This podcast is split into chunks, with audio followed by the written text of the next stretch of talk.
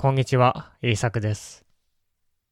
このポッドキャストでは、いろいろな話を日本語でします。では今日も日本語で考えていきましょう。今日のトピックは、人を落ち着かせるには、自分が落ち着かないといけないです。優しい人は困っている人がいると助けたいと思います。大丈夫ですか？何か困っていることはありませんか？と人のことを助けようとします。これは素晴らしいことですね。しかし、この時に問題が起きることもあります。例えば、心配そうな人を見て、自分も不安になってしまうことがあります。その人が不安だと思って、自分も不安になります。人のことを助けようとして、自分が困ってしまうんですね。しかし、相手を落ち着かせるためには、まずは自分が落ち着かなければいけません。精神科医、サイキアトリストでカウンセリングをしている先生が言っていました。感情は伝わってしまうと。自分の感情、エモーションは相手に伝わってしまうんですね。自分が不安だと相手も不安になってしまいます。人の感情は映るからです。感情はカンタジウスなんですね。だからカウンセリングをする人は相手をかわいそうだと思ってはいけないと言います。なぜなら相手をかわいそうだと思うとその人が本当にかわいそうになってしまうからです。もしあなたが大丈夫ですか？大丈夫ですか？とたくさん心配されたらどう思いますか？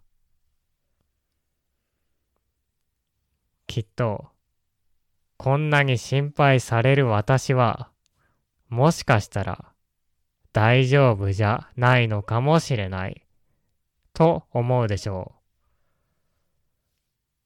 心配されすぎていると余計に落ち込んでしまうんですね。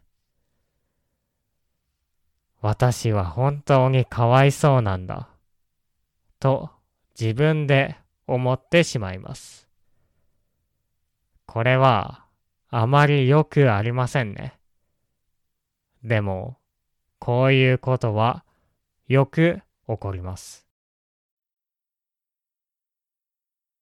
だからカウンセリングをする人は、まず自分を落ち着かせないといけないのでしょう。そして、相手のことをかわいそうだとは思わない。自分はしっかりとニュートラルなままで、その人を助けます。だからカウンセリングは難しいんですね。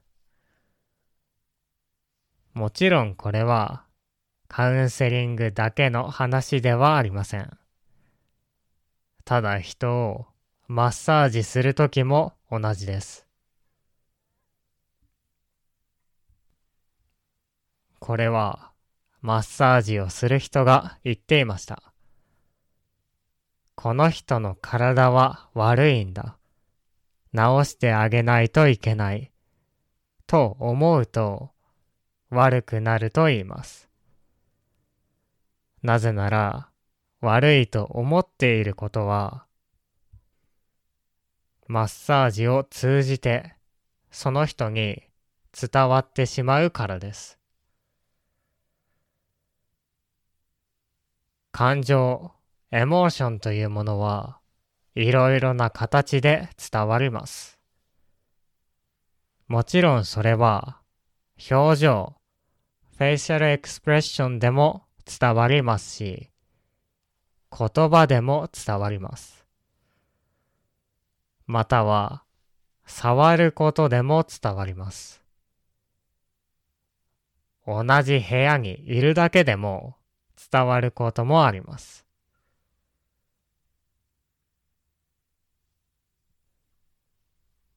例えば、怒っている人が同じ部屋にいるだけでも気分が悪くなりますよね。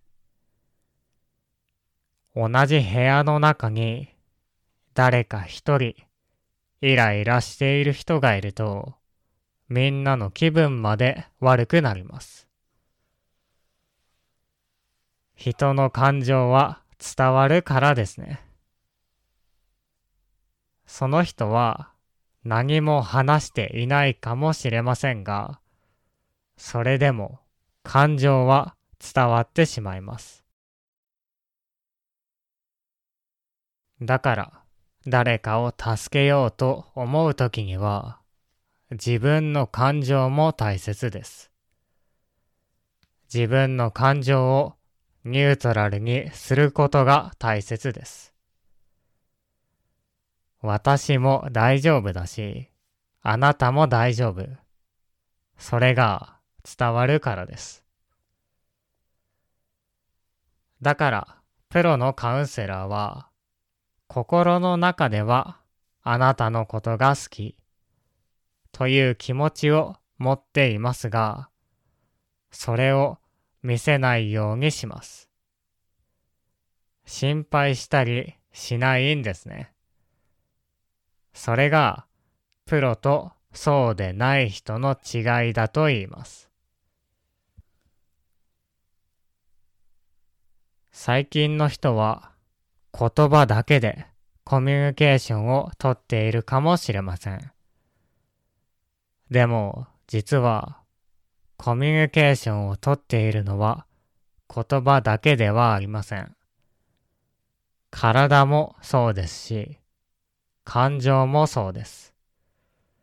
リラックスしているか、緊張しているかでも、コミュニケーションは変わります。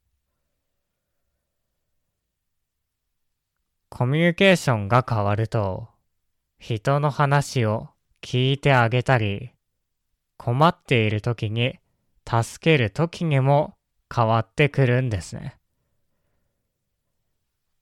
自分が不安だと人も不安になってしまいます。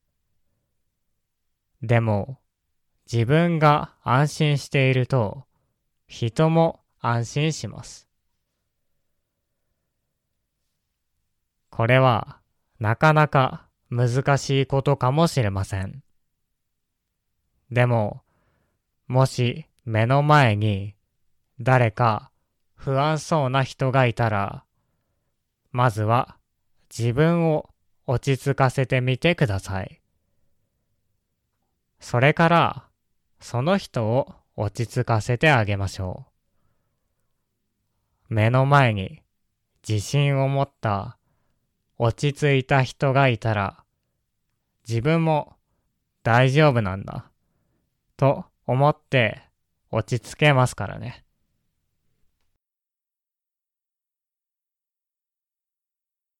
はい。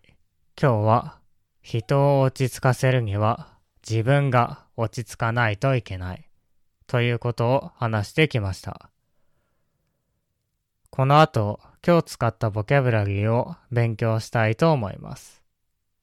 興味がある人は聞いてみてください。では聞いてくれてありがとうございました。また次回のポッドキャストでお会いしましょう。